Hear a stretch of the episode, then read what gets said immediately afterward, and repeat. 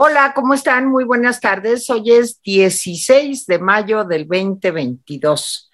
Ya estamos pues ya en la segunda quincena de mayo. La vida se va como agua entre los dedos, afortunadamente, porque hay muchos que queremos pues que pase rápido el tiempo, ¿verdad? Sobre todo de aquí a unos dos años y medio, sí, que se vaya muy rápido. ¿Cómo están? Espero que hayan pasado un gran fin de semana. Yo aquí sude y sude, hace un calor espantoso. Fíjense que en las tardes como que siento que está mejor, como que no hace tanto calor. Pero ahorita, híjole, 26 grados centígrados en este momento. Entonces, este, bueno, pues prepárense porque así va a seguir toda la semana vamos a tener temperaturas cercanas a los 30 grados centígrados.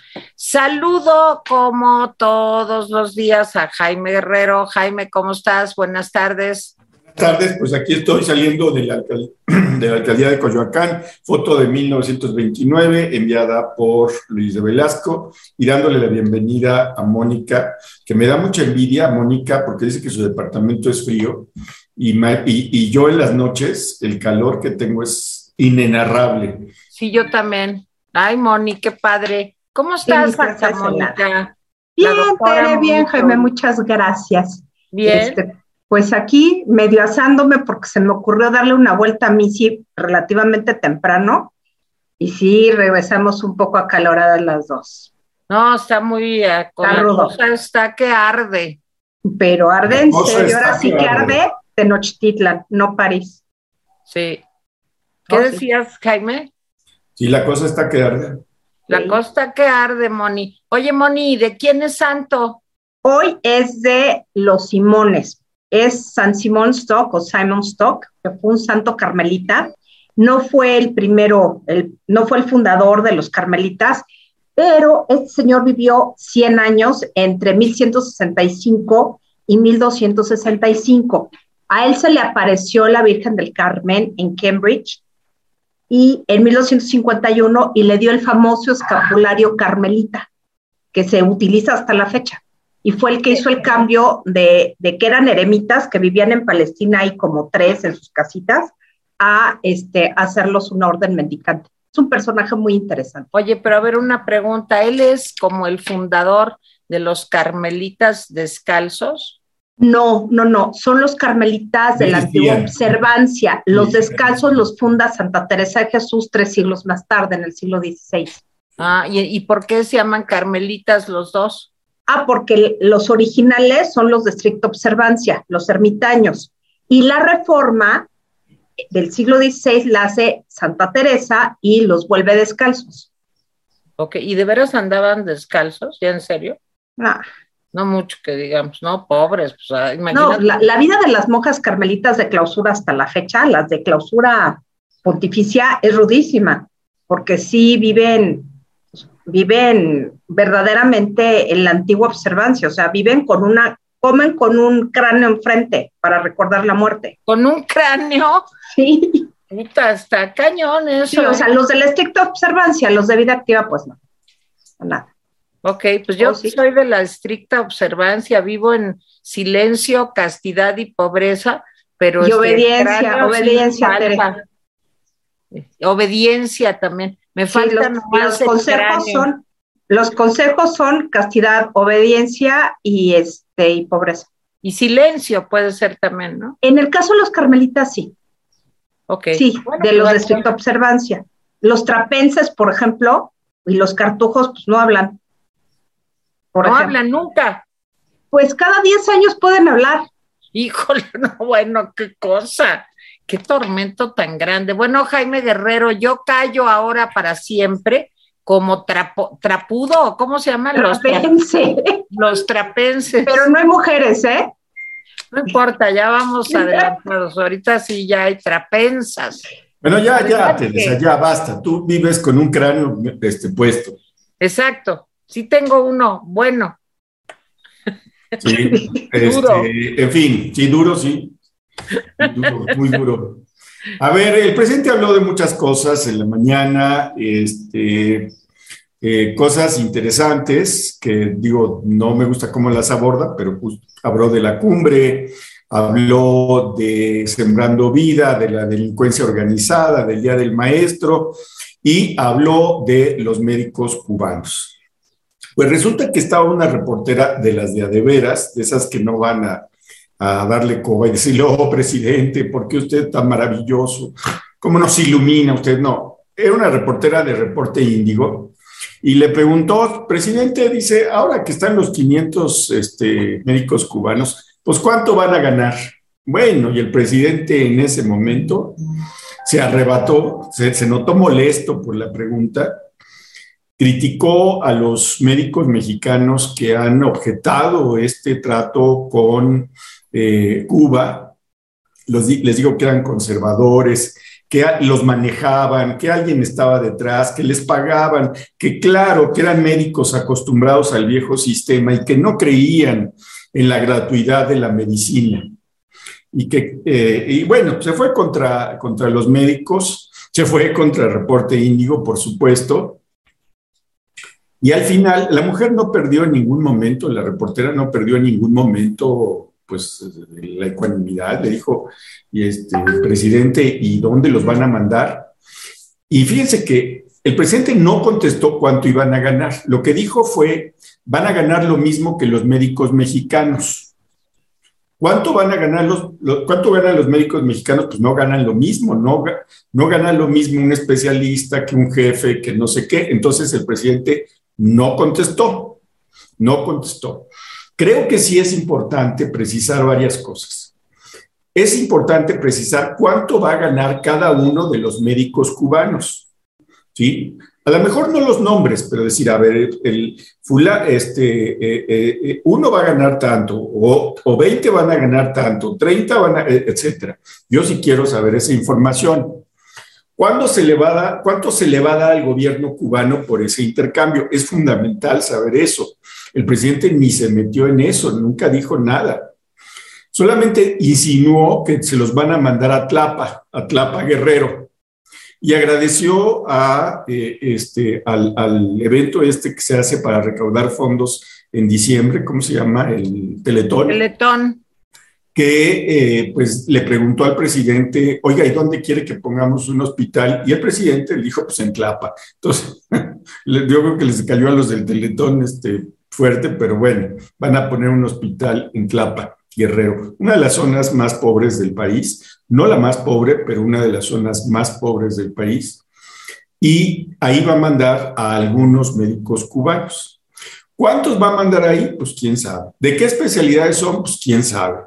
Y dijo el presidente, todavía no llegan, imagínense, o sea, el presidente hace las cosas sobre las rodillas, porque a estas alturas, si tú pides 500 médicos cubanos, pues tienes que decir de qué especialidades los quieres, tienes que tener claro a dónde los vas a mandar, a menos que no vengan a dar consultas, o no consultas médicas, sino consultas de otra naturaleza. ¿Sí? Y a lo mejor los que vienen, a mí sí me gustaría que se revisaran los títulos de los que vienen, porque resulta que en otros países donde han ido se hace pasar a eh, pues pasantes de medicina, enfermeros como médicos, se les paga una cantidad que por supuesto va a los bolsillos de, Cuba. Y dijo que hasta calumnias se les hacían como que eran víctimas de trata. Y dijo que eso era un invento de Denise Dresser. Pues no, no es un invento de Denise Dresser, es lo que dice exactamente la ONU.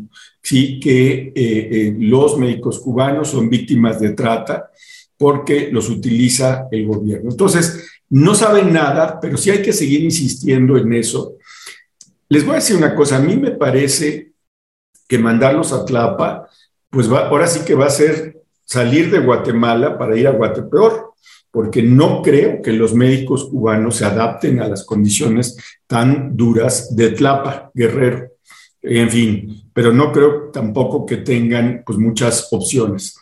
Les voy a dar un dato que no tiene que ver con los médicos, pero que revela muy a las claras cuál, es la situación de los cubanos en, en, Cuba. Dice el Departamento de Aduanas y Protección de Frontera de Estados Unidos que en siete meses, desde octubre de 2021 hasta abril de 2022, cerca de 115 mil cubanos entraron a territorio estadounidense de forma irregular por la frontera mexicana. Estos son tres veces más que durante el pasado año fiscal, ¿sí? 115 mil.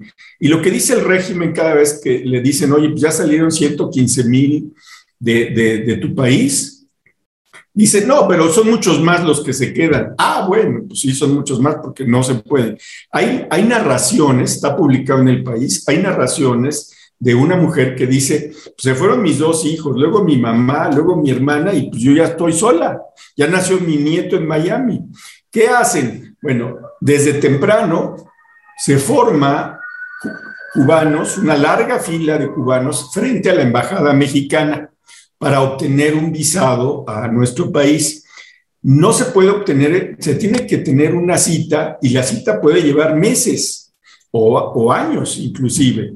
Claro, hay gente que soborna a algún funcionario mexicano, según la nota, para que se le adelante. Entonces solicita la visa. No siempre se da la visa.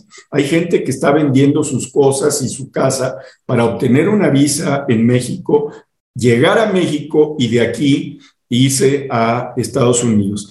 Hay, incluso todo un sistema de los que llegan aquí para que sean llevados a la frontera. Supongo que eh, en parte es eh, crimen organizado, pero puede ser que sea una cadena propiamente cubana. Ese es el éxito del de, eh, régimen cubano que sigue pues maniatando a su propio país en una serie de lo que dicen es, ya no se puede vivir en Cuba, eso dicen los cubanos. Y bueno, pues de eso habló el presidente, el presidente se enojó, sí, de que le estaban preguntando esas cosas, y pues ahí dejo ese, ese primer tema. Mónica. Ahí voy, ahí voy. Bueno, este tema de los médicos cubanos es un tema muy fuerte. Ayer me llegó un, un video del expresidente de Bolivia, Yanin Áñez, en la que dice que, pues, efectivamente Evo Morales también había solicitado médicos cubanos y pues resultó que solamente el 30% de los dichos médicos eran médicos. son muchas veces enfermeros, paramédicos, y los habilitan como para dos cosas, ¿no? Eso es claro. Uno es como un intercambio comercial, como no tienen que vender, pues intercambian médicos cubanos, y el otro también tiene que ver con, cuestiones ideológicas, es como para fortalecer esta ideología tan trasnochada de la idea de la revolución eh, cubana como algo victorioso y que le ganó a los gringos y que se vaya de cochinos y bla, bla, bla, que es muy ad hoc al discurso del presidente López Obrador. Hoy nuevamente necio con lo de la cumbre de las Américas. Y digo que neció porque lleva una semana en el mismo discursito de que, bueno, es que él ha solicitado al gobierno norteamericano que inviten a Nicaragua, em, Cuba y Venezuela, que si si es una cumbre americana, pues tendría que estar todos, que si son de otro continente, bla, bla, bla. Y resulta que hoy dijo que van va a venir una comisión de Estados Unidos, de los organizadores de la cumbre, para dialogar con él y dijo, bueno, que se habían portado muy bien, que finalmente no se están negando, que no han, no se han, que faltan 15 días, que a la mera hora, pues, este, ve que están negociando alguna cosa por el estilo. Pero lo que no entiende López Obrador es que el gobierno norteamericano ya está hartando de estas babosadas. Y más que nada, eh, hoy Chile, el gobierno chileno, pues también dijo que, pues que sí, que serían bueno que los invitaran. Es decir, López Obrador alborotó la gallera. Argentina ya confirmó que sí va a ir el presidente Fernández, pero sigue apoyando la posición de México. El caso es que, pues, los gringos tienen otras cosas más importantes que pensar, empezando por los temas económicos, por supuesto, la elección de noviembre, la elección legislativa, pero además tienen el tema de qué va a pasar en Ucrania, todo el tema de la OTAN y, bueno, eh, lo que finalmente se está planteando en Europa, que es un área de influencia y un área de interés vital para Estados Unidos también, no porque América lo deje de ser, finalmente su patio trasero, delantero, el que quieran, pero bueno, es, es el continente donde mantiene la hegemonía, Europa es otro rollo, pero hay un peligro fuerte de conflagración, pues quizás hasta nuclear, si no manejan las cosas correctamente, ¿no? Entonces, eh, creo que López Obrador es como la mosca que está dando lata, que no se la puede matar porque finalmente la mosca pues da como 15 vueltas, da una lata inmunda, pero eh, a la mera hora no es tan terriblemente importante. El problema es que sí va a ser una mosca a la que le van a soltar un periodicazo terrible y López Obrador no lo está viendo. Yo creo que, el gobierno norteamericano, por ciertas, ciertas señales que ha mandado, está irritado y por supuesto, esta irritación no solamente es del gobierno en turno. Existen agencias como la DEI, como la CIA, que son agencias gubernamentales que, que no dependen del gobierno en turno, sino es una alta burocracia muy especializada que cumple sus funciones independientemente del gobierno. Y resulta que López Obrador está fastidiando la seguridad nacional. Entonces, yo, yo que López Obrador ya le bajaría el discursito. Y bueno, finalmente, él no quiere ir, que lo diga claramente. Yo no quiero ir. Va Marcelo, que es lo que dice, aunque no vaya, México va a estar representado por Marcelo Ebrard.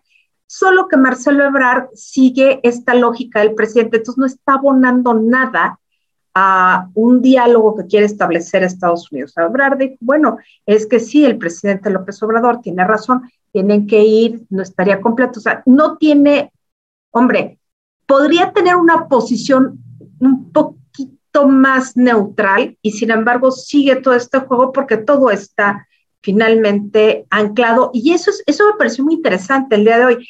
El, la columna de Salvador García Soto llega a una conclusión interesante y atrevida hasta cierto punto, porque bueno, finalmente no tenemos todos los elementos para decir así es, pero es una hipótesis interesante que, que finalmente ante los errores de la línea 12 de Claudia Sheinbaum, López Obrador quiso quitar el, el foco al tema de, de, la desacreditación que trata de hacer Claudia Sheinbaum del último reporte de la empresa noruega sobre los efectos de la falta de mantenimiento de la línea 12 y no se le ocurrió mejor cosa que eh, centrarse en la, o sea, que fue una idea bote pronto, al parecer sí, o sea, si hay algún elemento que le preguntaron, oiga, el martes pasado, oiga, y lo cumbre, y ahí fue cuando salió con el, el discursito de que es que tienen que invitar a todos y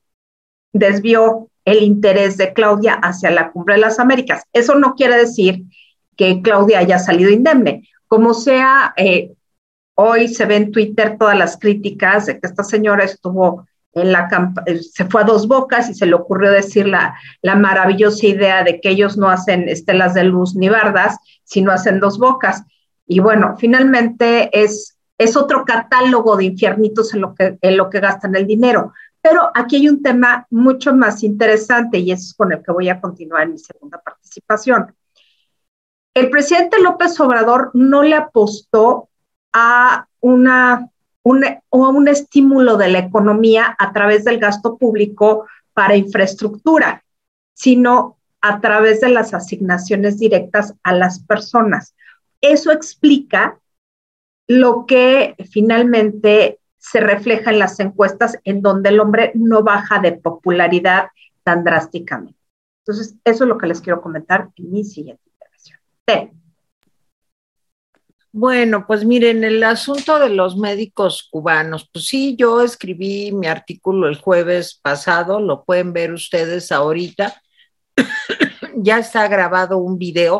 Estamos grabando nuestros artículos para subirlo aquí en nuestra página de YouTube y allí está mi artículo sobre el tema de la trata de médicos, porque como comentaba Jaime, pues de eso se trata, se trata de financiar la dictadura cubana, pues a través de herramientas como esta, decir que va a contratar a 500 médicos, que aquí no hay, que ta, ta, ta. Y entonces en ese momento los médicos, estos pobres que vienen de Cuba, pues les pagan el 10% de lo que les dicen que les van a pagar y todo lo demás pues va para el señor Díaz Canelo, para la dictadura, pues. Entonces, pues la situación ahí es muy fea. De esto habló Naciones Unidas, ha hablado también el Parlamento Europeo, esos que dice López Obrador que son unos borregos, en fin. Lo de Tlapa me parece algo terrible. Miren, eh, leyendo todo lo de los médicos cubanos y lo que dicen los médicos en México, pues miren, de la pandemia para acá despidieron a 52 mil médicos que no tienen chamba ahorita o que tienen un subempleo donde ganan poquito con tal de tener este, pues, para sobrevivir.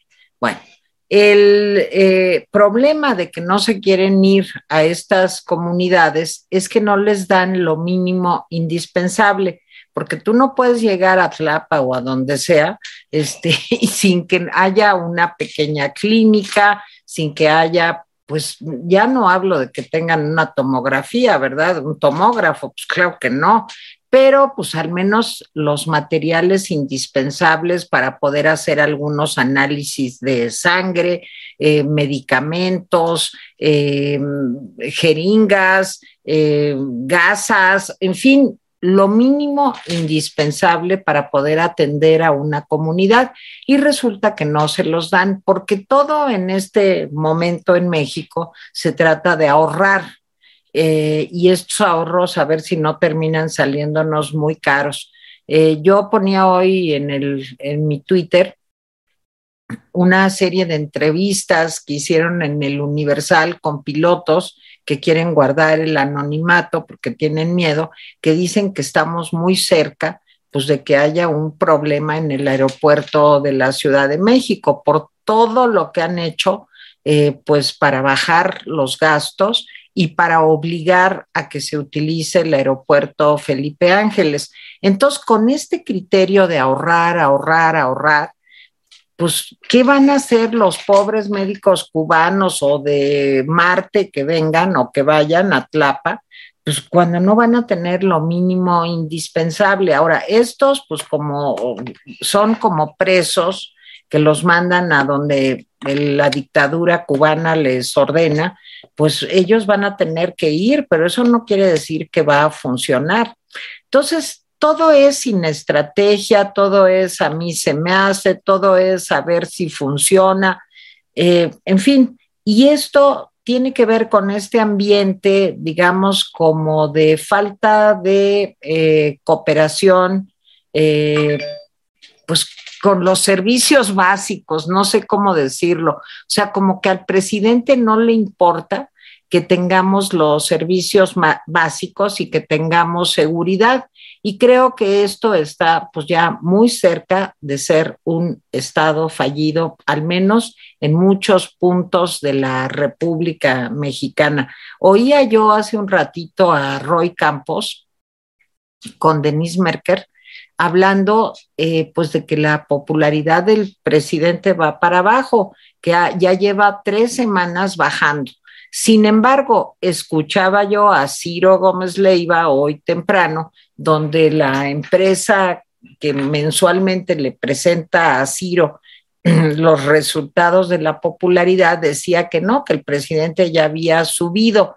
Yo miren, ya francamente no entiendo, no sé, Roy Campos me parece una persona seria, pero también me parece que los datos que da Ciro Gómez Leiva pues seguramente no pueden ser este, pues la empresa no la conozco, pero parece gente seria también. No sé realmente qué está pasando. Me gustaría, no sé si depende del medio, si es telefónica, la de Ciro es por Facebook, en fin, no entiendo.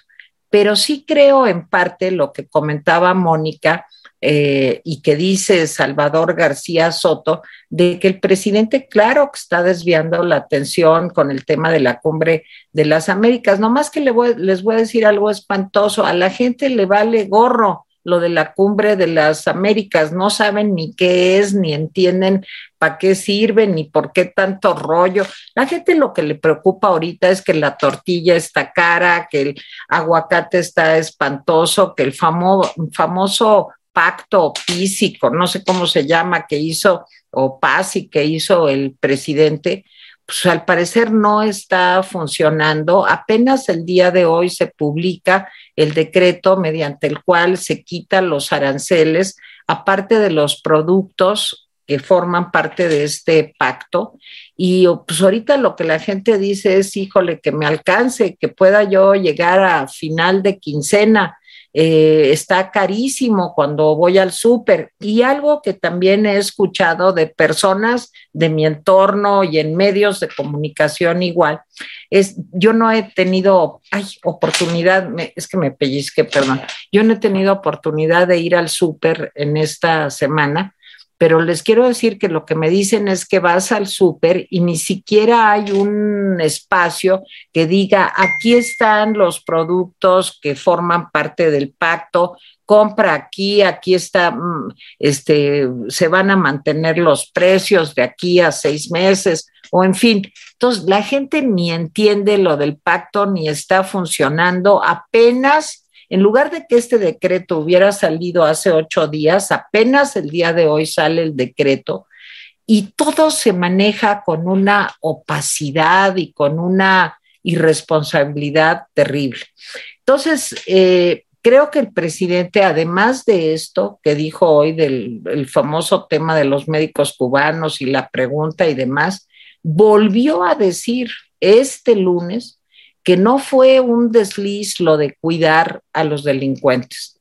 Y yo creo que es un tema muy importante, eh, creo que revela mucho de la actitud personal del presidente, nada más que esa actitud personal se traduce en la falta de políticas públicas, en la falta de empatía y de estrategia para resolver un problema que ha afectado de, que empezó el sexenio al día de hoy a 120 mil familias que han perdido a un miembro, eh, pues por alguna cosa del crimen organizado. Entonces yo creo que fue una mañanera, pues para mí muy eh, triste, muy eh, lamentable, por todo el enfoque que tiene el presidente, ¿no? Y ahora que venga una comisión a hablar con el niño para que se tranquilice, también me parece que es estirar mucho la liga. Jaime. Bueno, yo todavía no he encontrado una mañanera alegre, O sea, todas dices que es triste. Pues, pues, yo todavía estoy esperando una mañanera alegre. De Diga, hombre, ya por fin entendió. No, pues digo, yo, yo ni califico así porque si califico, pues todas las mañaneras son así. A ver, yo quiero hablar de la cumbre de, de temas muy puntuales. A ver, yo creo que en el tema de la cumbre el presidente ya le bajó dos rayitas o por lo menos una rayita. ¿Sí? ¿Por qué? Porque ahora sí dijo, bueno, pues si no quieren invitar a todos, pues pues no van todos y yo tampoco, y va una delegación con Marcelo Ebrard a la cabeza y nos seguimos respetando, o sea, nos seguimos queriendo, como quien dice, ¿no? En un ambiente de película mexicana de los años 50. Este, ya no fue un discurso beligerante, ya le bajó un poquito, ¿sí? Ya dijo, pues si no quieren invitarlo, pues no los inviten. Eh, y segundo, con este asunto de la cumbre, avisó que viene gente de Estados Unidos a hablar con él. Eh, eh, me parece que esto revela, pues, pues, cierta preocupación o mucha preocupación del gobierno de los Estados Unidos sobre la posición de López Obrador. Yo no sé si vienen a decirle, pues ya que no vas a ir, pues estas son las reglas o sabes que pues tú haz lo que quieras, pero nosotros vamos a hacer lo que, lo que, eh, lo que queremos. En fin, va, va, van a venir la comisión desde Estados Unidos y va a venir, eh, bueno, y va a ir también eh, Ken Salazar. Eh, en fin, yo creo que sobre esas dos cosas el presidente pues, le, bajó hoy por lo menos dos rayitas. En el caso de Ebrard no puede moverse, la diplomacia mexicana es muy vertical O sea, cuando dice el presidente Pío, todos los, los del Servicio Exterior Mexicano tienen que decir Pío. Entonces ahí Ebrard, no, la, la, pregunta es qué sigue haciendo Ebrard ahí, no, no si puede disentir o no. Acuérdense lo que le pasó a Jorge, a Jorge Volpi o a esta escritora mexicana en España por andar dando sus opiniones, pues salieron por, por piernas. Yo nada más quiero decir una cosa eh, eh, sobre las encuestas. Miren, sea la encuesta de Roy Campos o la encuesta del Reforma o la encuesta del País o la encuesta, todas las encuestas coinciden en una cosa que es muy concreta. Eh, ayer Mónica me hizo favor de mandarme el artículo de, Luis Rubio. miren, una cosa sí podemos decir, sea una encuesta u otra, sea telefónica o en persona, todas las encuestas dicen lo mismo. López Obrador está muy bien en términos de popularidad. Muy bien, muy bien, a pesar de todo. Su gobierno no. Su gobierno es, eh, está reprobado en seguridad, está reprobado en empleo, está reprobado en combate a la corrupción, está reprobado en todo menos en vacunas, por cierto, en salud, en salud, en salud fue aprobado. La gente considera que su política en materia de salud, curiosamente, fue la correcta eh, contra la pandemia y eh, este, pues así está ese asunto. En todo lo demás está reprobado su gobierno, él no. Él tiene un índice de popularidad muy, muy alto. Yo creo que no es solo el dinero. Y si los opositores creemos que es solamente por el dinero, vamos a meter la pata fuerte para el 2024. Yo creo que también la fuerza de su narrativa es grande. Creo que el presidente insiste todos los días en esa narrativa, la clava, ¿sí? Y es una narrativa del rencor. Y es una narrativa que ha demostrado la historia y el mundo que es muy eficiente. La narrativa del rencor es tú, mexicano, mexicana, que te falta agua en tu colonia, que te faltan servicios de salud, la culpa la tienen los otros, que puede ser Calderón, Fox, eh, Cedillo, que pueden ser Salinas, etcétera, etcétera. Esos son los que tienen la culpa. Y no hay cosa que resulte mejor que esta narrativa de eh, el rencor. Porque además la narrativa del rencor del presidente va eh, parte de, también de dos cosas que son fundamentales. Si tú, ciudadano, tuviste que tomar una pistola y secuestrar a alguien, es porque te viste obligado por estos sátrapas corruptos del pasado. Entonces tú eres intrínsecamente inocente. Tú naciste inocente y naciste bueno. Entonces no te preocupes, contigo no es la guerra. Ese es el mensaje de todos los días. Es decir, le da carta blanca a la ciudadanía, sea cual sea el, el, papel del ciudadano. Es una narrativa fuerte. Sí, yo estoy robando, pero porque pues, no tenía en mi casa. Por supuesto, no se ponen a pensar que hay millones de mexicanos que tampoco tuvieron y no roban. ¿sí? Pero además, esta narrativa eh, personaliza a los enemigos y promete algo. Y no hay cosa mejor que prometer. Promete que el futuro será mejor. Entonces, perdón, esta mezcla de rencor, disculpas a, los errores ciudadanos y el futuro nos alcanzará y será mejor, es una narrativa muy poderosa. No es solo el dinero. Si los, los opositores creemos que es solo el dinero, nos vamos a llevar un golpe en la frente en 2024. De todos modos, creo que nos lo vamos a llevar así como están las cosas.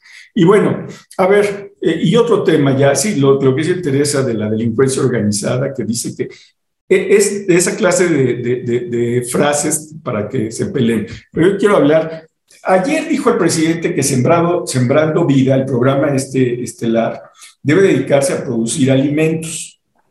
Decía yo en la mañana, eh, y ya se van a tener, se van a seguir los precios de garantía, aunque ya están abajo de los precios de mercado, ¿sí? Pero se van a, a, seguir con los precios de garantía como una especie de, de, piso para que no les bajen el precio del mercado. Entonces, la idea es empezar a producir lo que queremos hasta ser autosuficientes. Otra vez, eso es un engaño no tenemos la cantidad de tierra necesaria, ni la tecnología, ni los fertilizantes, ni el know-how como para que México sea autosuficiente en, materia alimentaria. Y aspirar a ser autosuficiente, por ejemplo, en arroz, trigo, eh, frijol y maíz, va a ser muy costoso, le va a costar mucho a los suelos, ¿sí? Y eh, el resultado va a ser terrible. En fin, pero además es una política contradictoria, decía yo en la mañana, y lo repito y con esto termino, porque hoy sale el decreto que permite importar sin aranceles, eh, eh, pues lo que usted quiera en materia alimentaria, lo que quiera. Carne, carne, todas las carnes, carnes de cerdo, carne de res, carne de carnero, todas las frutas, plátanos, manzanas, peras, todas las hortalizas, todos los vegetales, este, y bueno, pues hasta jabones, qué bueno que jabones también. Frijoles. Este, sí, ya, ya lo dije, sí. Entonces, todo eso, todo eso que se puede importar ya, otra vez, si yo soy el gerente de un gran supermercado y resulta que me ofrecen el frijol mexicano a un precio e importado me, parece más barato, pues déjenme decirles cuál voy a comprar. Entonces, creo que es una política contradictoria y la política de sembrando vida a rajatabla para ser autosuficientes es un error colosal. Sí creo, como los japoneses hacen, como otros países hacen, que hay que decidir como país en qué podemos ser autosuficientes, en qué producto podemos ser autosuficientes y cueste lo que cueste hacerlo. Pero lograr la autosuficiencia alimentaria en todo es simplemente imposible. Es simplemente dar a tole con el dedo. No se puede ser autosuficiente. El costo humano y eh, financiero sería inimaginable. En fin, una cosa que me pareció interesante y ya lo esperaba, ¿eh? ya lo esperaba. La semana pasada, cuando vi la nueva verificación de los coches, pues dije, gulp, la, porque era una verificación hecha como si viviéramos en Japón. Pues ahora resulta que la nueva verificación es que si tu coche tiene más de cuatro años, te van a verificar no solamente si contaminas, te van a verificar si la luz está bien, si no está chocado, si la suspensión, que esté, en fin, te van a hacer va a costar 900 pesos la verificación, ¿sí? Y si no la pasas, pues vas a tener que arreglar el asunto porque si no te van a multar, ¿sí? Yo dije, órale, esto parece como de, si vivíamos en un país como Japón o Corea del Sur, y ya sabía que en el momento en que le tocaran ese vals al presidente no le iba a gustar. Y se lo tocaron hoy, me refiero al, al vals, no a otra cosa.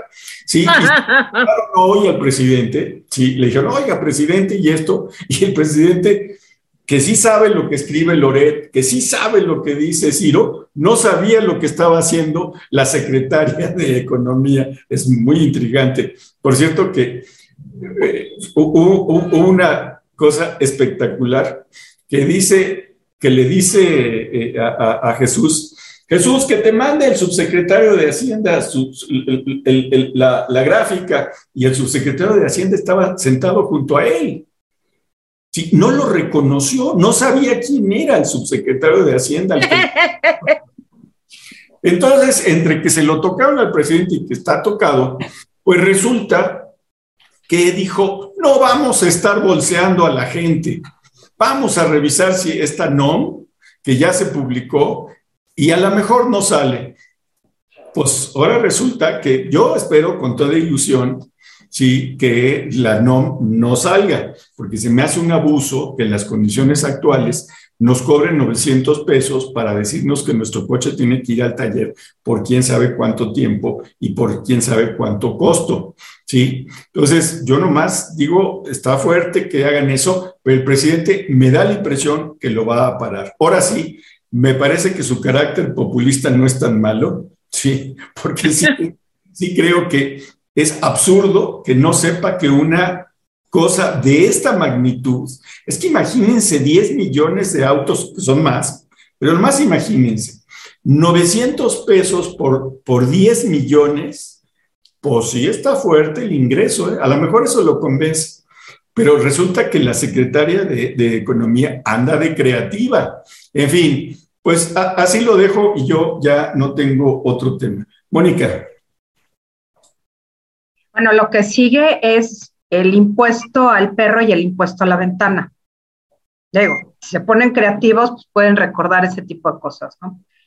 Bueno, el fin de semana circuló un, una, una información, una, una columna de, o más bien un diagnóstico de un grupo que yo desconozco que se llama CEPGRA, que es el Virtual Center for Strategic Economic Policy and Geopolitics Research and Analysis. Es un centro virtual de, de políticas económicas estratégicas y eh, análisis geopolítico.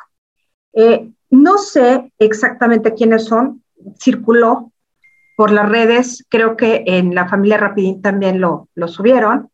Me llamó mucho la atención porque es un análisis muy certero sobre el sistema político mexicano que nos lleva también a pensar, bueno, este, ¿qué es lo que, lo que la 4T dejó de hacer? Bueno, lo que dice este artículo, que me pareció interesantísimo, es que se necesita una sustitución absoluta del sistema político mexicano. Eh, y ven a la 4T como el, el canto del cisne del sistema político mexicano clásico y dice dos cosas muy interesantes. Primero, que se pasó de una tecnocracia eh, corrupta, una cleptocracia, es decir, un, gobierno de ladrones, que tecnocracia y cleptocracia evidentemente no es lo mismo, pero pueden combinarse, a un gobierno también cleptocrático, pero caquistocrático. Esto quiere decir un gobierno eh, emprendido por los peores, no por los mejores, porque la tecnocracia, bueno, pues nos habla de que hay un conocimiento y en este caso, como hemos visto durante los últimos años, pues finalmente, este, pues no está integrado por los mejores. Tenemos un Marx Arriaga berreando sobre, sobre los libros de texto que, que dice que finalmente la lectura por placer es, es francamente una cuestión de clase y que es burgués y bla, bla, bla, ¿no? pues sí tenemos todo esta, esta, este pastiche ideológico que ha distinguido a la 4T. Y que finalmente esto este, no es más que un, un, retroceso que va a llevar al fin del sistema político mexicano. Me pareció muy, muy interesante porque eh, realmente hace un diagnóstico de lo que está sucediendo, que si los partidos no están funcionando, bueno, no, los partidos digo, en lugar de hacer una, una sola propuesta de reforma política, el PAN y, el PRI, cada uno mete su propuesta de reforma política, haciéndole un tanto el juego al presidente. Eh, finalmente, tenemos un problema terrible de transparencia en donde el 91% de los mexicanos perciben que, que las instituciones, incluidas partidos, son corruptas. Y bueno, todo este tipo de cuestiones que, que, se trató de paliar, o sea, el electorado votó por López Obrador con, con la idea de acabar con, con, esta cleptocracia y caímos en la caquistocracia, eso es lo que sucedió a la mera hora, ¿no? Entonces, este tipo de análisis me parecen muy buenos. El problema es que, primero, si, si hay la posibilidad de generar un discurso que contrarresta el de López Obrador, porque lo que dijo Jaime es cierto, no solamente es un tema económico, de si López Obrador está asignando recursos directos a las personas, no mediados por instituciones, sino también tiene un discurso muy poderoso, que justamente es un discurso que hace sentir que todos son buenos de nacimiento y que son las condiciones sociales las que, las que finalmente generan esta distorsión de lo bueno, lo bello y lo verdadero. Y tenemos una sociedad que termina amparando criminales. Y este es, este es el punto que me parece más importante de la mañanera. Nuevamente siguen deseando el presidente en que él no, no hizo ningún desliz, sino finalmente él cree que también se debe proteger la vida de los delincuentes.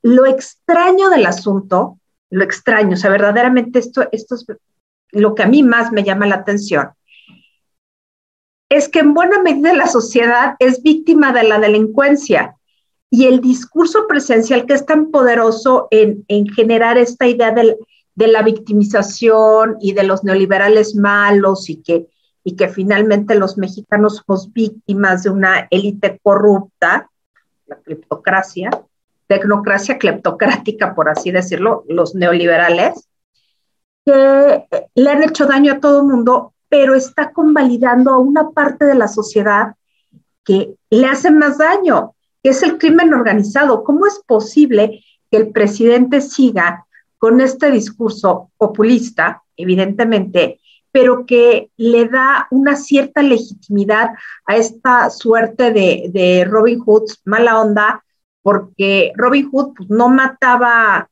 no mataba toda la cadena, sino que quitaba al rico para darle al pobre pero el crimen organizado en México actual realmente es una élite, o sea, si vemos y recordamos todos estos reportajes y crónicas que se han hecho sobre la vida de los narcotraficantes y el lujo y el boato en el que viven y cómo los que se llevan, eh, pues finalmente la parte más triste del asunto, que son los que se mueren, estos chavos que entran al, dentro del circuito de narcotráfico y que quieren vivir 25 años bien y no les importa si los matan, esta parte del discurso presencial pues, también convalida al crimen organizado. Entonces, lo que decía Tere sobre el Estado fallido, yo no creo que sean focos de Estado fallido. Desde el momento que el presidente está de alguna manera intentando proteger a estas manzanas podridas de la sociedad,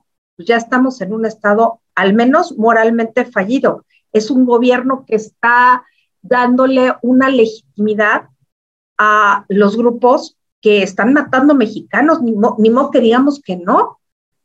Hay gente inocente que termina muerta en las balaceras entre los grupos de, delincuencia organizada, ya sea trata, ya sea narcotráfico, ya sea tráfico de armas, toda esta delincuencia que está realmente eh, pues articulada, porque no podemos decir que no está articulada, ¿Y cómo es posible que ante los feminicidios, que pueden tener miles de aristas, las que ustedes quieran, el presidente diga que va a defender la vida de los delincuentes y no lo repita una, sino varias veces? Esto nos habla de que, de que el presidente está muy desfasado con respecto a la sociedad y lo más asombroso es que esta parte parece que no pega.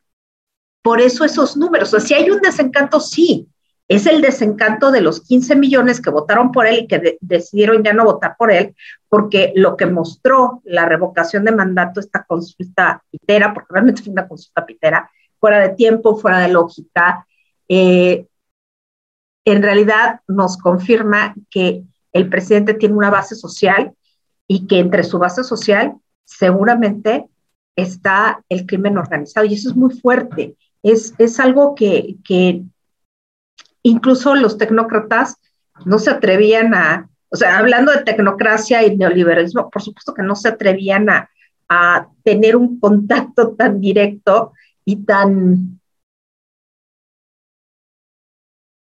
a lo mejor me equivoco, tan eh, apapachador, por decirlo de alguna manera, con esta gente que, que lo único que nos lleva a pensar es que López Obrador decidió ser el presidente de las víctimas, de las víctimas del neoliberalismo, según él, que es misterioso de alguna manera, no porque no haya habido, eh, o sea, sabemos que la derrama económica no fue equitativa, eso lo sabemos, y eso pasa, es parte de, de los temas de oferta y demanda, que el Estado mexicano y los gobiernos que estuvieron antes que López Obrador fallaron, sí, sí fallaron, pero eso no quiere decir que eh, tengan la culpa de todo, porque finalmente también hay una energía social que no fue puesta en movimiento y la energía social que se puso en movimiento está vinculada al, al crimen organizado. Entonces, de alguna manera, lo que nos está diciendo López Obrador es que también gobierna para el crimen organizado, para los intereses del crimen organizado. Entonces, aquí la cosa sí se pone muy, muy dura porque finalmente es un gran comunicador, aunque es terrible decirlo, hay que reconocerle esta parte. López Obrador supo y ha sabido capitalizar el rencor social y es como una especie como, como de santo patrono, por así decirlo, porque así lo ve su gente, la gente, los chairos que verdaderamente van a, hacen una cantidad de maromas para justificar lo que hace López Obrador y son capaces de cualquier cosa para, para tratar de explicar la lógica presidencial y decir que está procediendo de, de buena fe y que esto es el futuro de México y que realmente es el Salvador, sí hacen toda esta labor. Y esta, esta suerte de comunicación social se ha convertido en el gobierno, porque finalmente el presidente no hace otra cosa más que las mañaneras. En realidad no sabemos qué hace el hombre. No sabemos qué hace de las 10 de la mañana en adelante. ¿Qué es lo que hace? Pues quién sabe. Pero lo que sí sabemos es que eh, no hay un gobierno, lo acaba de decir Jaime, ni siquiera pudo saber quién eran sus subsecretarios. Está está en otro mundo. En fin, Tere. Pues miren, aquí lo dijo muy claramente Miguel González Compeana hace unos meses. Es que al presidente no le gusta trabajar. O sea, eso de sentarse, tener un acuerdo con los secretarios y ver y discutir, digo, yo pues, lo viví muy de cerca pues los secretarios preparan tarjetas, acuerdos con datos, con temas, con asuntos importantes para discutir con el presidente y ver eh, cuáles son las eh, decisiones que se toman. Al presidente no le gusta eso. Él no sabe hacer trabajo de gabinete. Él le gusta, yo sé qué hace, Moni. Mira, él se levanta tempranito, tiene la junta con los soldaditos, que eso le encanta, platica con ellos, toman chocolate, este, ven cómo se van a repartir las obras y cómo a quién le va a tocar ahora hacer otra nueva visión. Luego de eso va a la mañanera, dice lo que le da la gana, presenta a los Tigres del Norte, crea cortinas de humo, este, se entretiene contestándole a los este, paleros que tiene ahí, de vez en cuando lo hacen hacer un coraje, y luego sale y yo creo que se va de gira o esas cosas que le gustan, o a, planear cómo apoya las corcholatas y, este, en fin, de eso se trata. No se trata de revisar documentos, leer eh, sobre un tema que es importante, tener eh, pues, eh, reuniones frecuentes con el gabinete, ver de qué manera. No, no, no, se trata, es la grilla, la gira y los militares. Yo diría que esa es la agenda que tiene el presidente todos los días. Ah, también revisar a sus adversarios, a los conservadores, que le digan en comunicación de presidencia qué artículo salió, qué persona osó no pensar como él, no sé qué. Ese es el tipo de cosas que hace. Pero así lo que te viene siendo trabajar, bueno, a ver, Moni, tú te acabas de recibir como doctora. ¿Cuánto trabajo de gabinete te llevó a hacer tu tesis? Eh, digo, aparte es tu tesis, es una tesis, por complicada que sea, por tal, y te llevó muchísimas horas de estudio, de investigación. Ahora imagínate tomar decisiones para casi 130 millones de personas de temas distintos. De, yo no digo que lo sepa todo, pero por lo menos interesarte en tener buenos asesores, escucharlos, leer documentos, en fin, pues un trabajo profesional. El presidente es un profesional de la política, pero no es un presidente profesional, no.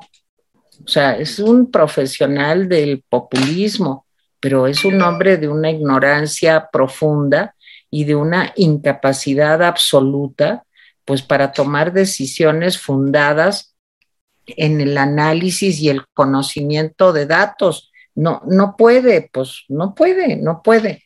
Eh, esto de que la Secretaría de Economía puso lo del impuesto de los coches del 900 pesos, pues ¿cómo es posible que el presidente se vaya enterando hoy porque le hacen una pregunta? Pues que no tiene acuerdos con los secretarios, que ni los conoce, no me sorprende. Ahí no solamente este, por el problema de, pues, de falta de interés en estos seres humanos, yo creo que el presidente, pues sí tiene por ahí algún problema de prosopagnosia, como se le dice, el problema de reconocimiento de rostros. Él, pues se sabe como la gente que le importa y ya, la gente que puede significar algo para él y ya, y los demás pues, están borrosos porque salen de su esfera de ego y narcisismo profundo que lo hace concentrarse solamente en él.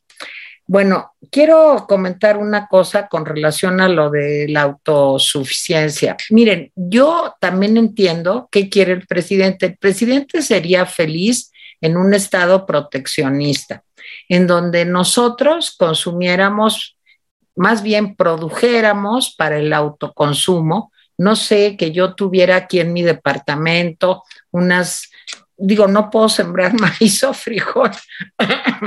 digo, no me cabe ni aquí en la biblioteca, o sea, me cabe para sembrar maíz y frijol o este arroz, pero pues que tuviéramos como unas matitas y que ahí pues unos jitomatitos y en fin, así es el asunto. Eh, el presidente no piensa en una, bueno, es más, le parece mal la globalización y, como decía Jaime muy, muy bien, muy acertadamente el tema de Japón, imagínense que Japón, con el problema de espacio, con un territorio chiquitito, que le diera por esa vacilada, no, pues ya se hubieran muerto los japoneses, porque realmente se trata de priorizar los productos en donde tú tienes una mayor competitividad, puedes tener una mayor producción, no solo para el autoconsumo, sino para la exportación, para el intercambio con otros países. El presidente no piensa en nada de eso, eh, en nada de eso. Es como un concepto de un país de autoconsumo eh, con las eh, fronteras cerradas, que no tuvieran necesidad de hablar con nadie, nada más ver si puede ayudar a sus cuates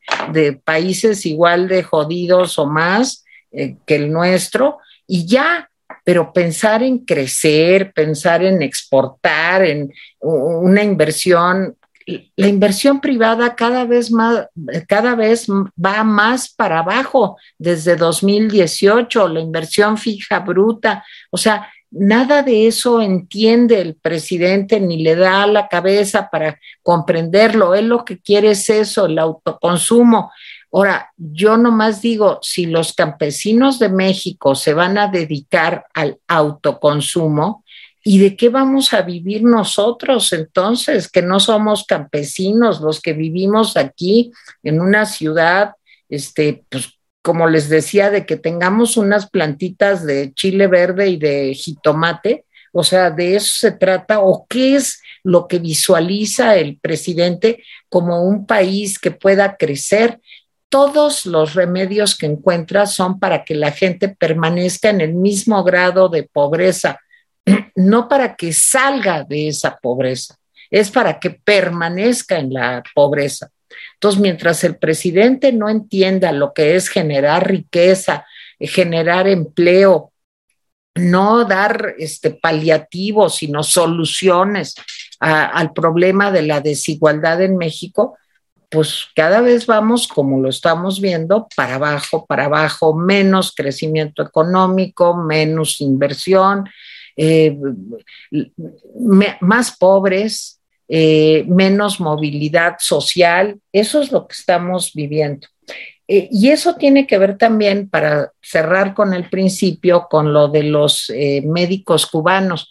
Está muy enojado porque hay exámenes de admisión perdón, es otro tema que tocó el día de hoy, que los exámenes de admisión era una cosa de los conservadores para no este, eh, educar al pueblo bueno y sabio, sino que lo que querían era la privatización. Bueno, ¿en qué lugar del mundo no existen exámenes de admisión? Es imposible se necesitaría con una población como la de México que todo el mundo pudiera tener acceso a una universidad pública. Es imposible. Tiene que haber una selección y no, no todos los jóvenes tienen que ser médicos, abogados o arquitectos, que creo que hasta ahí llega eh, la capacidad del presidente. Hay cantidad de oportunidades en escuelas técnicas, jóvenes que se preparan en carreras cortas, que pueden tener muchísimo éxito económico, de eso se trata. Pero para el presidente los exámenes de admisión son una forma de discriminación.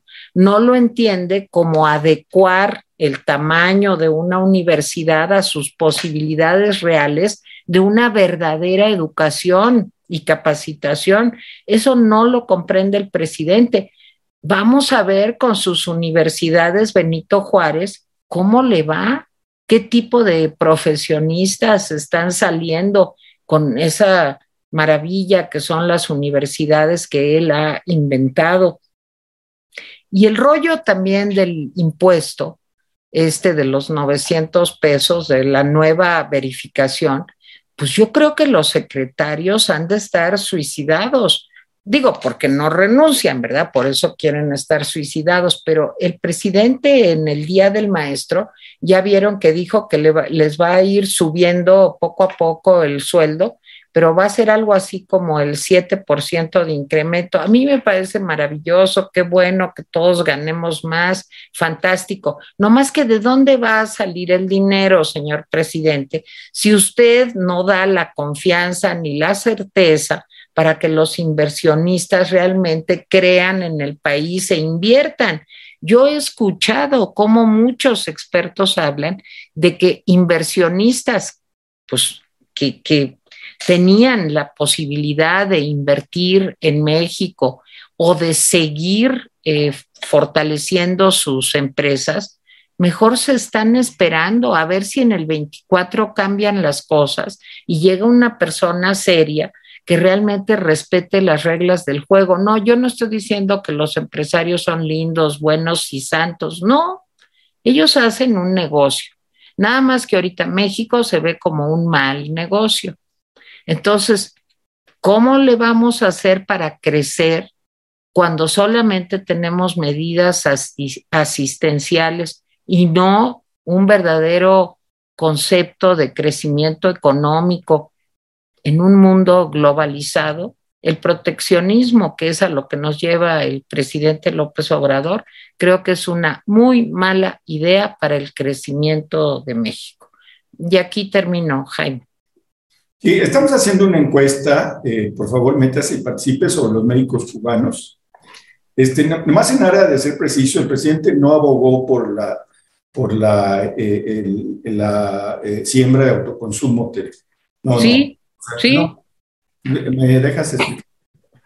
Sí, el presidente lo que dijo es que en el pasado, durante mucho tiempo se había este, practicado el autoconsumo y que hoy todavía hay comunidades que la, que la tienen pero que Sembrando Vida debía dedicarse a la producción de alimentos. Eso significa pues, que no está hablando del autoconsumo, sino está hablando de que seamos capaces de producir lo que comemos, cosa imposible.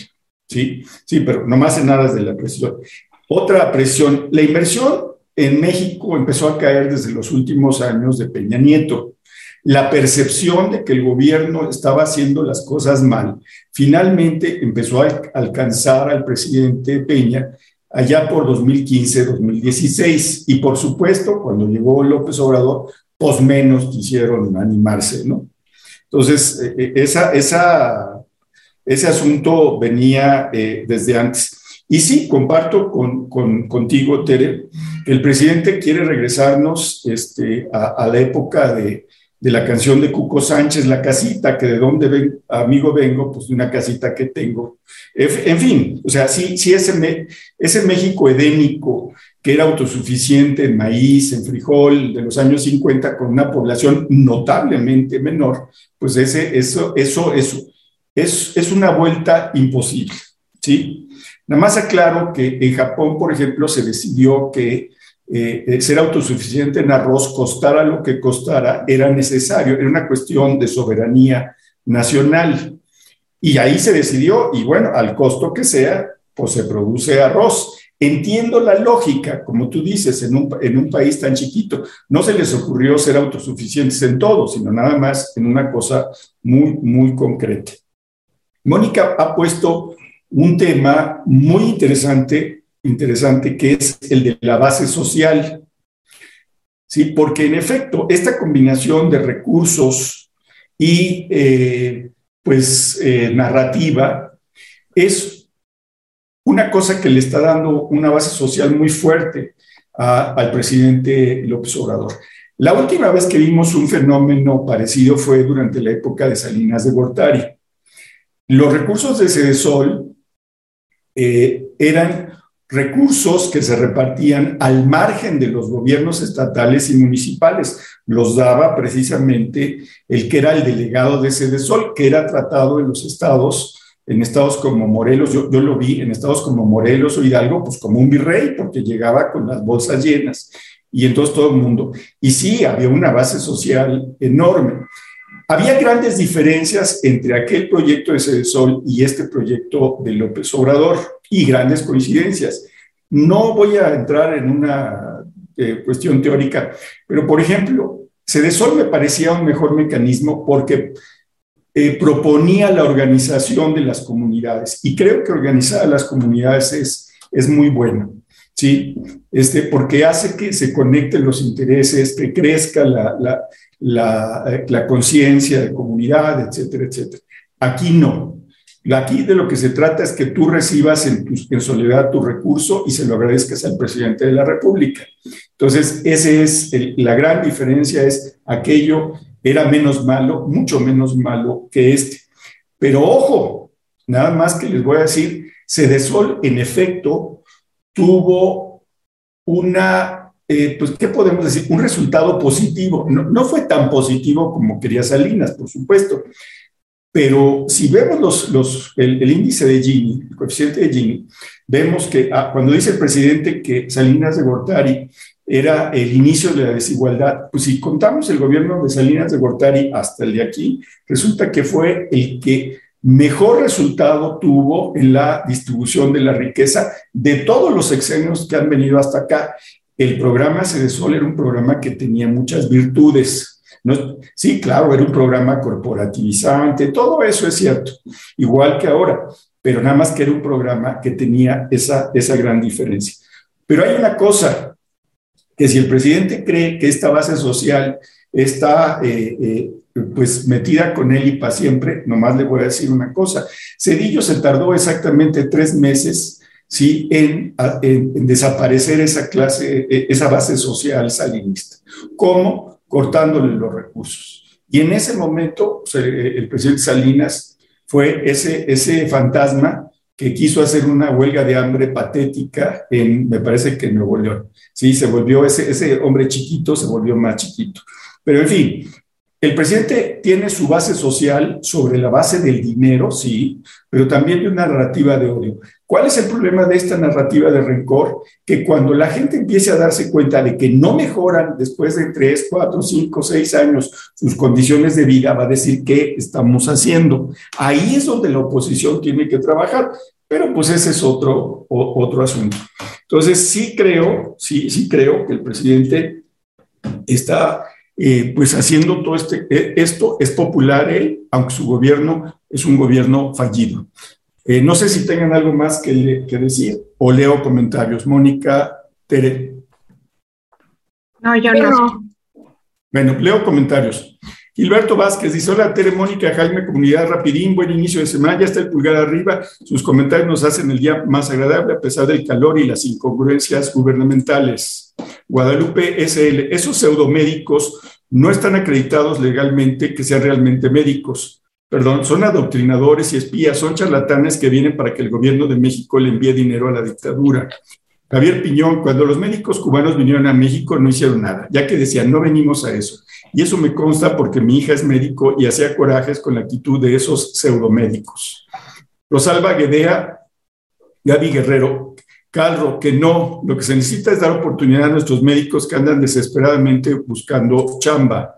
Eh, Sonia Leal, nadie se traga lo de los médicos cubanos, todo se trata de justificar el apoyo económico a la dictadura cubana. Antonia Aguiar García, no los necesitamos, además no son médicos. Italia los sacó cuando fueron a apoyar por lo del COVID.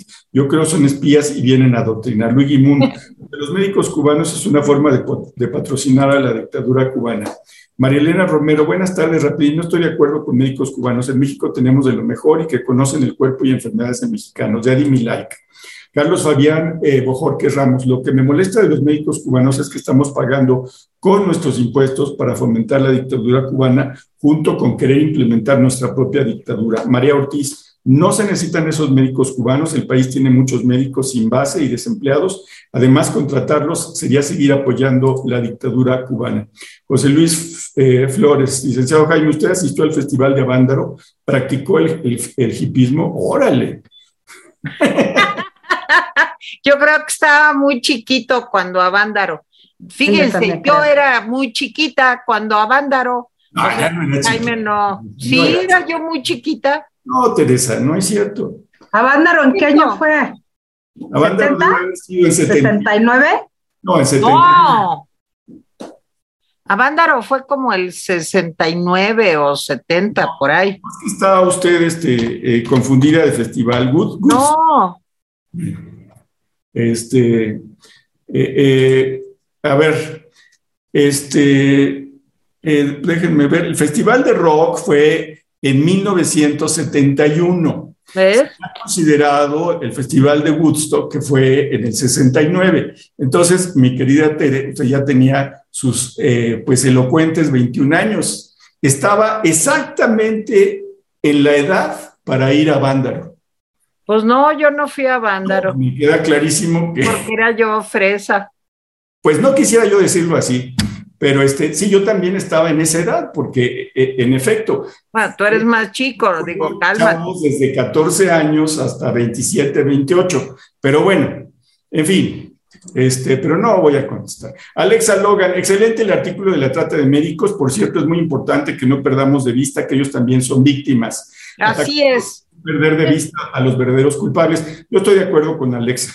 Estoy de acuerdo con Alexa. Yo también. Yo también, sí son víctimas. Son rehenes, son rehenes del régimen. Así es, miren, y de veras, este, si les da flojera leerlo, véanlo, ya lo grabé, ya está subido aquí en nuestro sitio, pero ellos son víctimas también, ellos no tienen la culpa, o sea, no, no son unos malosos que vienen aquí, los mandan, y si no vienen, les hacen la vida de cuadritos, Sí, o sea, y los explotan, o sea, pues, es terrible. Sí, totalmente. Y un, un, dato interesante es, nos escribió alguien que nos agradecía que estuviéramos eh, subiendo los artículos eh, del Rapidín en, en, video, porque dice, a mí me cuesta mucho trabajo leer, dice, a mi edad.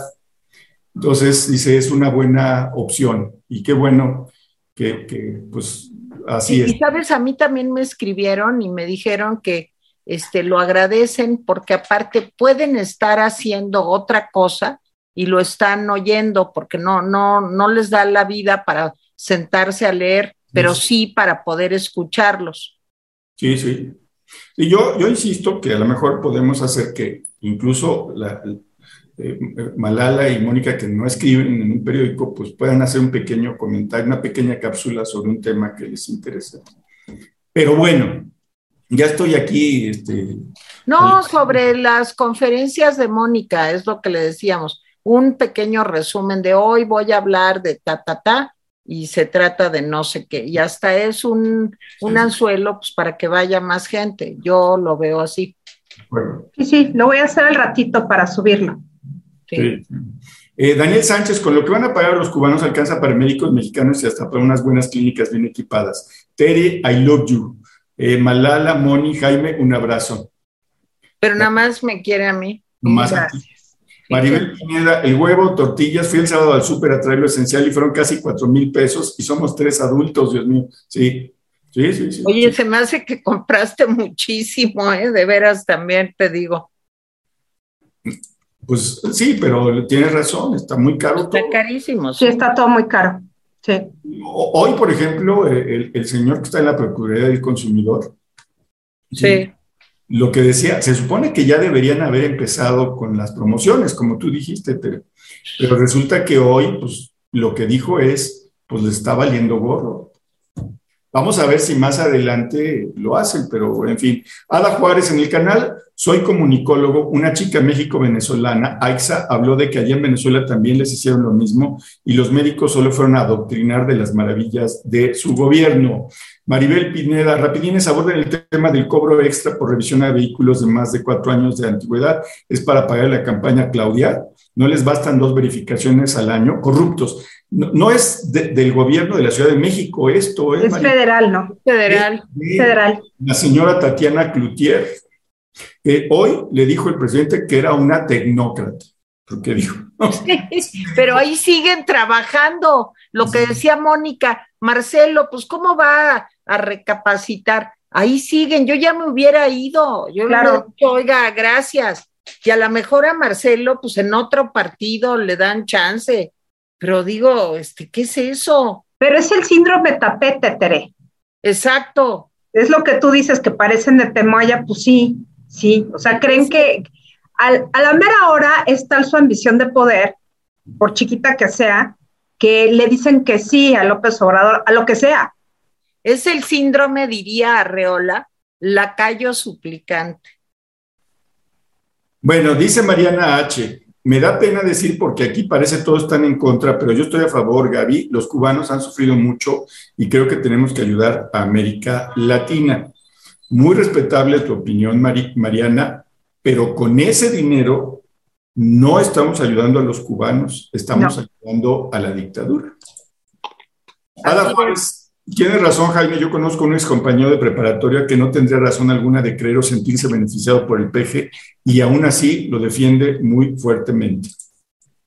Juan Gallardo Hernández, si el auto tiene un golpe, ¿en qué afecta al medio ambiente? Esa verificación ya es solo un instrumento para robarle al pueblo de manera descarada. Es que no tiene un fin medioambiental, ¿sí, Juan? O sea, no, no dice que sea solo del medio ambiente, sino que las condiciones del vehículo deben dar, eh, deben ser seguras para, para, la gente que va en el vehículo y para los demás. Entonces, eh, no es solo medioambiental. Y sí, hay tantos puntos de revisión del coche. Yo estuve viendo los puntos de revisión y, por ejemplo, mi coche que trato de tenerlo en buenas condiciones, pues tendría que irse al taller a pagar un dinero que no tengo, ¿sí? Para que pasara esa verificación y pues me costaría unos 900 y luego otros 900. Y creo que muchos están en, esa, en ese esquema, ¿no? Pero es que tiene un fin joditivo, o sea, tiene un fin joditivo. Ese es el verdadero fin de esa madre, es el fin joditivo. ¿Por qué tiene un fin joditivo?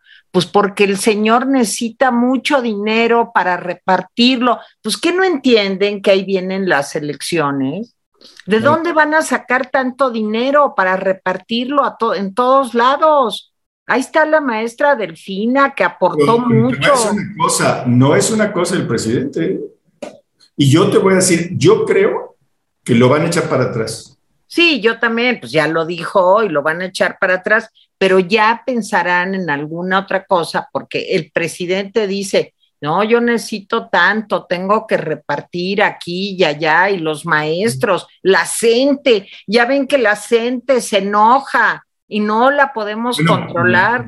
La, gente ya lo mandó al diablo con su Exacto. Ya es el CENTE el que ya agachó la cabeza. nosotros no nos vengas con esas minucias, maestro. A nosotros danos el 25%. Exacto, por eso. Y entonces, ¿qué va a hacer el hombre? Cría pues cuervos, cría cuervos.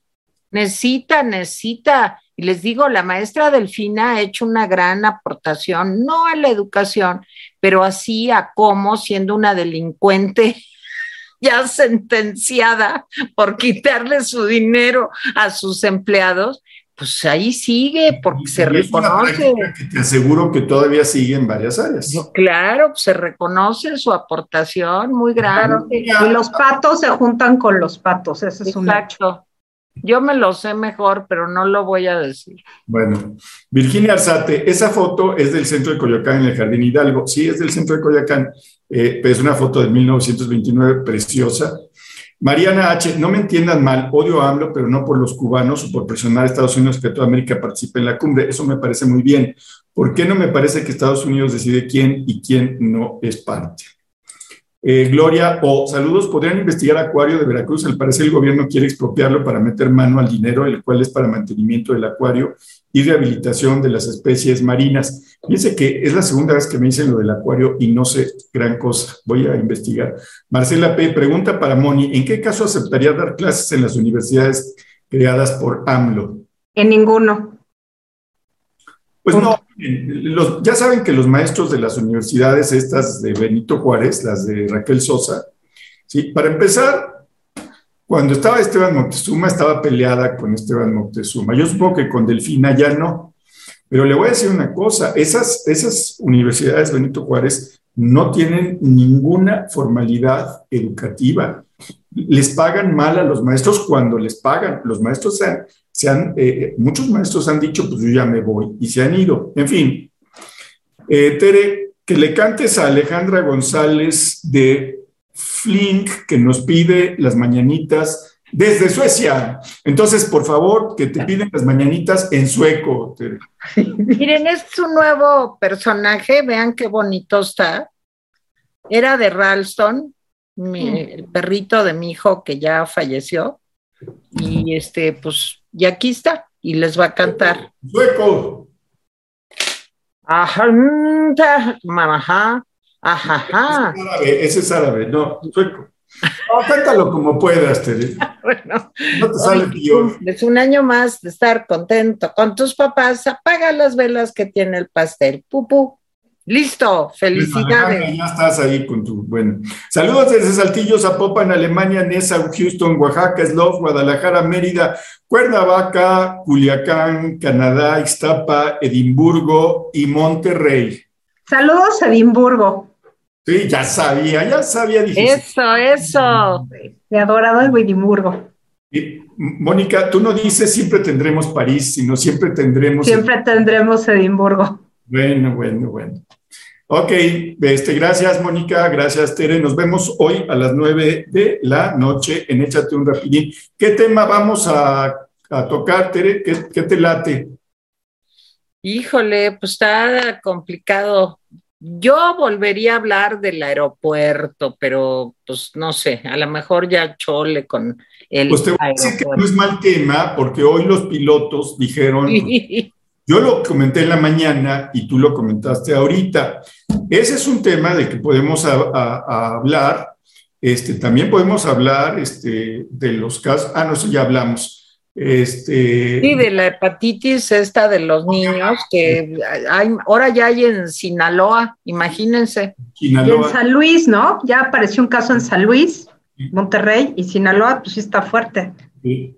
Este, pues está eso, pero bueno, pues también está lo de los pilotos. Veamos, ahora, también otra cosa que pasó ayer horrible es que en Estados Unidos hubo 14 muertos en cuatro loqueras que se dieron en California, en Buffalo, en Houston. Guanajuato. No, no, pero también, o sea, el mundo está... ok, hablemos de, los supremacistas blancos, ¿qué te parece? Me parece un gran tema, sí, señor. Supremacistas blancos, ¿qué tan Ay, qué horror. No, pues la verdad, déjenme decirles una cosa, prevenirlos también. A mí de repente, eh, pues una gente que está con, eh, eh, en, en WhatsApp me mandó un video y yo no supe qué era y lo abrí. Entonces veo que estaba yo al interior de un vehículo. Yo dije, qué raro. Y vi que ese vehículo se estacionaba afuera de un supermercado. O sea, yo estaba... uy, ya sé, qué horror. Y vi cómo el cuate eh, se, se, salía del coche y traía algo en la mano que en ese momento no alcancé a distinguir qué era. Y de repente apunta a una señora gordita que, eh, eh, afroamericana que iba caminando y que le dispara y en ese momento quité el video porque resulta que me mandaron el video que este canalla asesino tomó. Yes. Bien, si, les, si empiezan a ver que están dentro de un vehículo, un video, no lo vean, no lo No. vean. La primera escena que yo vi, que le dispara, la mujer no supo ni qué la mató. O sea, de veras, no lo vean, o sea, no es necesario, la canallada, no es necesario detallarla. Entonces, si quieren verlo, pues es que... Sí, no. y miren, yo, yo creo que el tema es muy importante porque ¿por qué siguen vendiéndose armas en Estados Unidos a cualquier loco? ¿Cómo es posible? Y armas como esa, no sé cómo se llaman, pero las que no tienen un disparo, sino que son como ametralladoras. Eh, creo que se llaman armas de repetición o no, no Armas sé automáticas. automáticas, no sé, bueno, ¿cómo es posible que pase eso? De veras, estamos locos los humanos, es una cosa terrible. Los humanos, los hipopótamos, los elefantes. No, los hipopótamos no están locos. Ay, Teresita. Ay, Ahí Jaime. nos vemos. Este, Oye, Teresita, pobres diga, hipopótamos. Oigan, no, espérenme. Les recomiendo mi artículo, se llama, fíjense nomás, Sembrando Muerte. Sí. y está en etcétera. ¿Por qué Sembrando Muerte? Porque creo que es el programa más exitoso del presidente López Obrador. De veras, véanlo en etcétera. Ahorita lo voy a grabar para subirlo también aquí en YouTube. Muy bien. Bueno, bye, Santa Mónica. Gracias, eh, gracias, Mónica. Hoy me recordaste a Miss Maisel. ¿Quién es? Es un programa de televisión de, eh, de, de Amazon Prime que Ah. se llama algo así como La Increíble Miss Maisel. Es un gran programa y es un gran personaje, Miss Maisel. Es una señora que es estandopera eh, y se vuelve estandopera pues porque se divorcia. En fin, velo, está muy Lo interesante. voy a ver. Sí. Es Se llama The Paladín. Marvelous Mrs. Maisel. Ok, lo voy a ver. Y, Bueno, Dios. Bye.